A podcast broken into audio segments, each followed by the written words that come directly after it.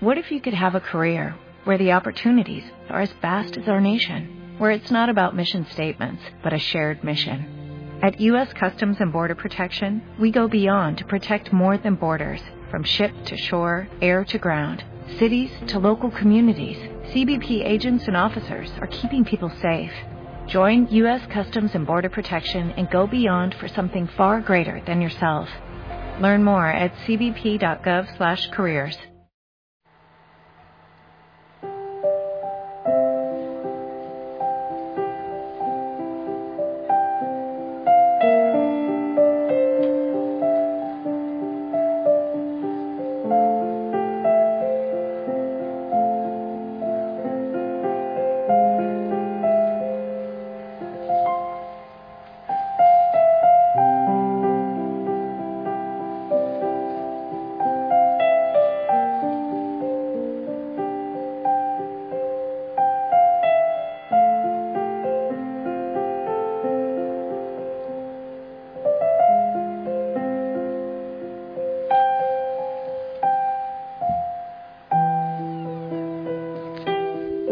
buen día, linda familia. Sí, a ti te saludo, que el Señor te bendiga. Espero que estés muy, muy bien gozando de la presencia del Señor. Bueno, yo sí, los jueves, un día especial para orar por los sacerdotes, para orar por la vida consagrada y para sacar un ratito para ir ante el Santísimo. Qué hermoso. Espero que tú también lo puedas hacer, que saques ese ratito, pasas por donde hay una capilla de adoración perpetua y haces un ratito de adoración ante Jesús en la Eucaristía hermoso. Aquí, muy oscuro, ahora no hay gallitos, es muy oscuro todavía. Voy a salir por si acaso, ¿eh? A ver. Nada. Oscuridad. La luna grande, grande, grande, gigante. Estrellas. Un poco de brisa. Nada más. Así que no hay gallitos todavía, porque a esta hora, bueno, están todavía abrigaditos. Familia, hoy estamos eh, recordando a un santo que yo admiro mucho, a San Lorenzo, mártir. Entonces, vamos a pedirle a Él que ore por nosotros, que interceda por nosotros. Y tú despierta, levanta la mirada, levanta la cabeza. El Señor te ama, el Señor te abraza, Él cuenta contigo, Él cuenta con tu ánimo, con tus ganas, con tu fuerza eh, para anunciar el reino, el reino nuevo. Familia linda, quiero compartirte la palabra del Señor para este día del Evangelio según San Juan capítulo 12 del 24 al 26. En aquel tiempo Jesús dijo a sus discípulos, yo les aseguro que si el grano de trigo sembrado en la tierra no muere, queda infecundo. Pero si muere, si muere producirá mucho fruto. El que se ama a sí mismo se pierde. El que se aborrece a sí mismo en este mundo se asegura para la vida eterna. El que quiera servirme, que me siga, para que donde yo esté, también esté mi servidor. El que me sirve será honrado por mi Padre. Palabra del Señor. Mira, lindo, si el grano de trigo sembrado en la tierra no muere, queda infecundo. Claro, claro está. Hay que morir para poder dar vida, para vivir y para dar vida. El que se ama a sí mismo se pierde, el que se aborrece a sí mismo en este mundo se asegura para la vida eterna. Esto no quiere decir que hay que odiarse. Esto quiere decir que hay que poner el proyecto de Dios sobre los proyectos nuestros, muchas veces egoístas. Pero familia, quiero hablar en este momento de San Lorenzo, que él lo cumplió a cabalidad, eso de morir para vivir, de asegurarse para la vida eterna. San Lorenzo murió, eso es por allá en el siglo III, eh, debió ser la segunda persecución grande, grande que hubo contra los cristianos. Esta la, llevó a cabo el emperador Valeriano. Eso, eh, él quiso decapitar a la iglesia, él empezaba por, la cabeza, antes, un poquito antes de, del diácono que estamos celebrando hoy, eh, también había muerto el Papa Sixto. Sixto II, bueno, yo no sé muy, mucho de historia, pero si me equivoco, me perdonas. Pero de Dios es Sixto II, que murió un poco antes del eh, diácono Lorenzo. Eh, los papás tenían diáconos, bueno, estaba en Roma. El diácono era quien era como el secretario, el ayudante, el asistente del obispo. Y en Roma el, obispo, que era el Papa mismo, tenía siete diáconos para distintas funciones. Lo que le correspondía a Lorenzo era repartir el alimento a los pobres, a las viudas, a los huérfanos, a los enfermos, a los pobres. Esta era la tarea de Lorenzo como diácono.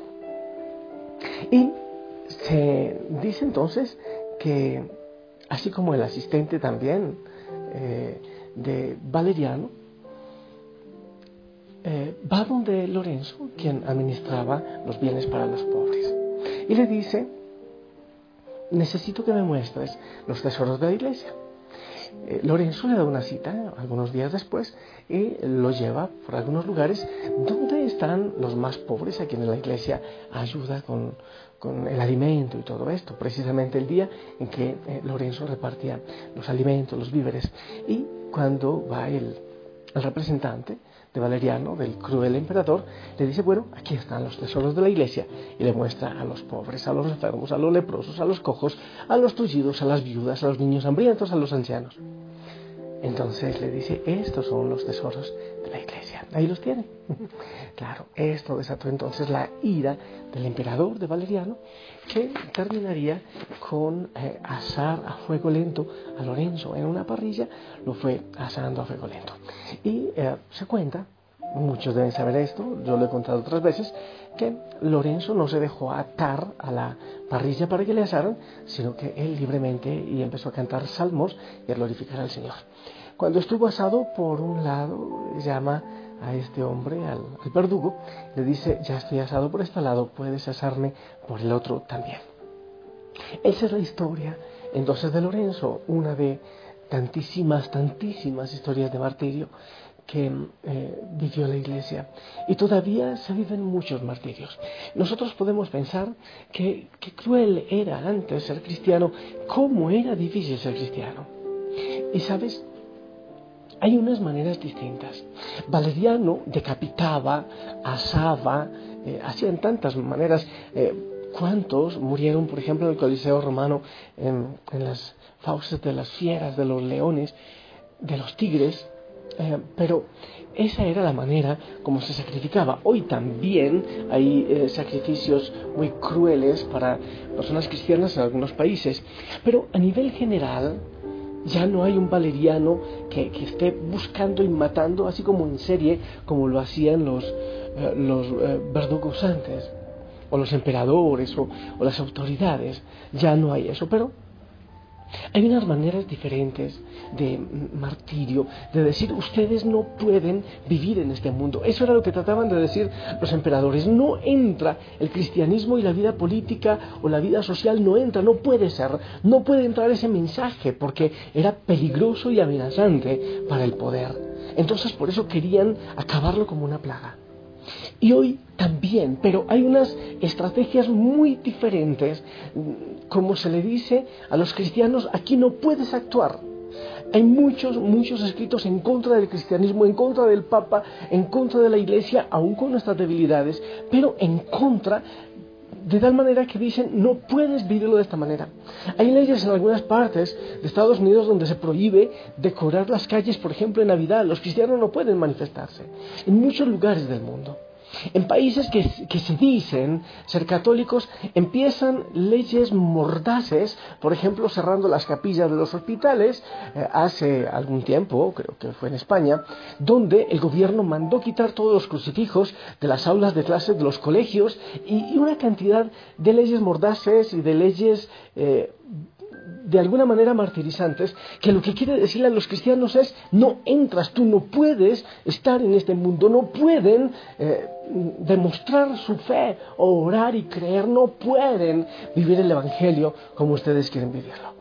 Hay muchas maneras. En las familias mismas muchas veces hay crueldad para que aquellos que creen al Señor. Hay tantas cosas. Yo algunas veces lo he compartido. Eh, salgo muy poco, pero si por alguna razón salgo a la calle o a un centro comercial con el sayal, bueno, a veces yo salgo de pantalón también, o pantalón corto, camisilla, no tengo mucho problema. Pero cuando salgo de sayal es increíble, mucha gente se burla y lo mira uno como un bicho raro. Ser cristiano en muchos lugares hoy día es escandaloso, pero no es, no escandaloso en el sentido que, que la gente aprende algo diferente, sino en que quieren rechazarlo a uno. ¿Cuántas veces se rechaza a este joven, a esta chica, porque quiere vivir una vida diferente, una vida en Cristo? ¿Cuántas leyes en países, vuelvo, insisto, donde se dice que la mayoría somos seguidores de Cristo, se aprueban, por ejemplo, la ley del aborto? ¿Qué es lo que están diciendo? Esas leyes de la vida que ustedes, los cristianos, defienden, no tienen sentido. ¿O cuántas veces, por ejemplo, y en muchos países se está peleando por la adopción de hijos en matrimonios gay, que a nivel psicológico eso es absolutamente escandaloso. Eso es absolutamente escandaloso. Entonces, ¿qué es lo que se dice? Es una iglesia retrograda, no entras, no cabes, no cabes. No puedes vivir el Evangelio. Y a eso, ¿qué decimos los Lorenzos? Yo digo, yo quiero estar ahí, los Lorenzos de ahora. Que aunque, aunque nos eh, prometan cortar la cabeza, asarnos o lo que sea, uno pueda decir nombre de Cristo. No, el Evangelio es uno y no hay que andarlo dividiendo. El Evangelio es real, es vivible y se puede vivir. ¿Dónde están los bautizados, así como Lorenzo y como tantos de aquellos tiempos, que puedan con su testimonio demostrar que el reino de Dios todavía se puede vivir? Una de las tentaciones del enemigo a Jesús en el desierto fue, mira, se me ha dado todos los reinos del mundo. Si te postras y me adoras, yo te los doy. Jesús no se postró. Solo a Dios adorarás, dice el Señor en, en las tentaciones. Y entonces parece que desde eso hay una lucha constante que no se termina y parece que no se va a terminar. De sacar el Evangelio, de sacar a los cristianos de todos los reinos del mundo y en un país y en otro y en otro empiezan a relegar a los que quieren vivir cristianamente. Aún en los colegios, aún en los hospitales, peor en las universidades. En muchos de los colegios se quiere relegar. Yo tengo una gran lucha con muchos jóvenes que quieren vivir cristianamente en sus universidades, pero no se los permite.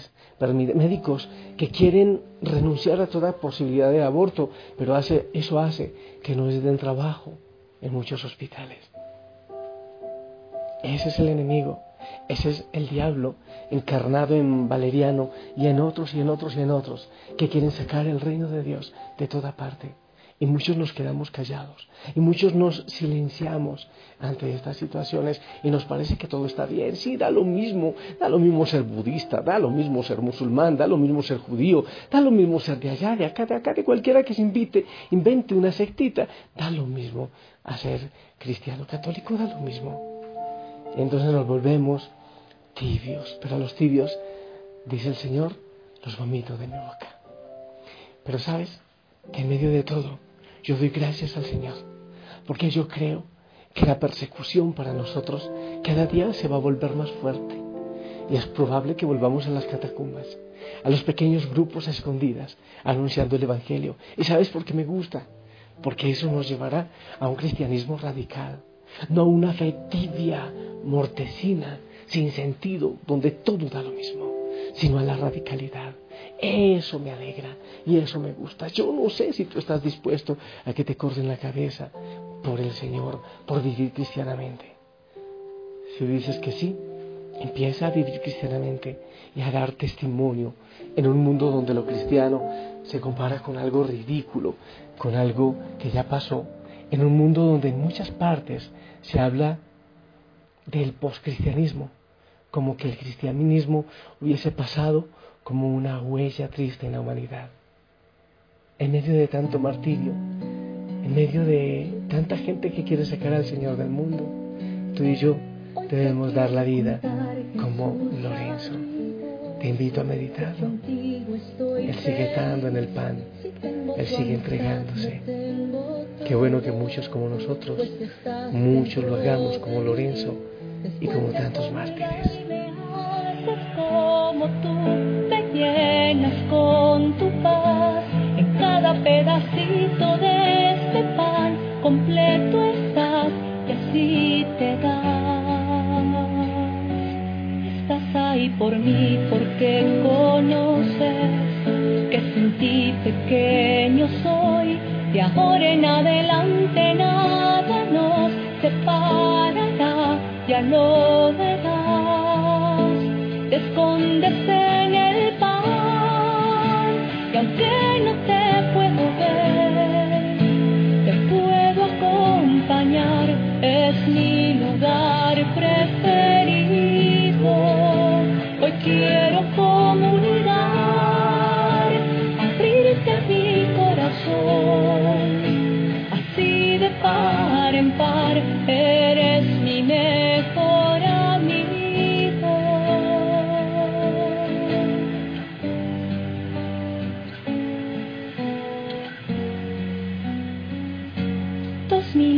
atrás a tus amigos.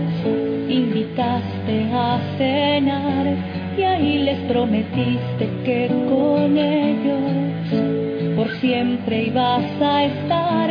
Y ahora cada vez que el sacerdote eleva un pan en el altar me pongo de rodillas porque sé que en esa hostia tú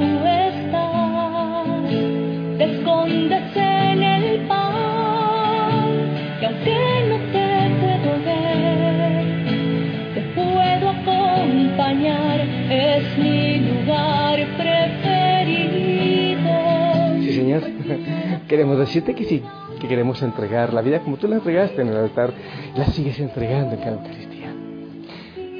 Pedimos la intercesión de San Lorenzo para tener la fuerza de entregar la vida en el testimonio. No tiene que ser asado o derramando la sangre. Puede ser derramarla, pero gota a gota. En la vida, en el testimonio, en la oración, en una vida de convicción. Cristianos radicales, sí. Cristianos convencidos que viven el Evangelio, que viven a Cristo, que se enamoran de Cristo. Eso creo yo. Te invito a ese martirio, a gota a gota, aunque nos quieran avergonzar y sacar de toda parte. No te quites el cristito de tu pecho. No, no te quites. Y si te pones un rosario en el pecho, llévalo con gozo, para que lo reces también, para que ores con el rosario. En fin, no te dé vergüenza orar, por ejemplo, tener el centenario cuando vas en el bus, cuando vas por las calles. No te dé vergüenza. No te dé vergüenza llevar la Biblia en la mano. Obviamente, siempre, vayas, siempre que vayas a orar con ella, ¿no? En fin, yo te bendigo para que el Señor te dé esa fuerza, la fuerza que le dio a Lorenzo, la fuerza que necesitamos todos nosotros. Que el Señor te bendiga en el nombre del Padre, del Hijo y del Espíritu Santo. Amén. Esperamos tu bendición, porque también, claro, yo tengo mis pequeños martirios poco a poco y seguro que muchos en la familia.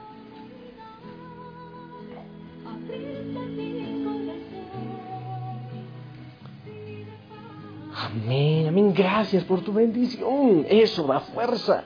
Pilas, anda a dar testimonio, y no te avergüences. Te amo en el amor del Señor. Sonríe, ponte el uniforme y gózate. Y si el Señor lo permite, nos escuchamos esta noche. Te amo en el amor del Señor. Hasta pronto.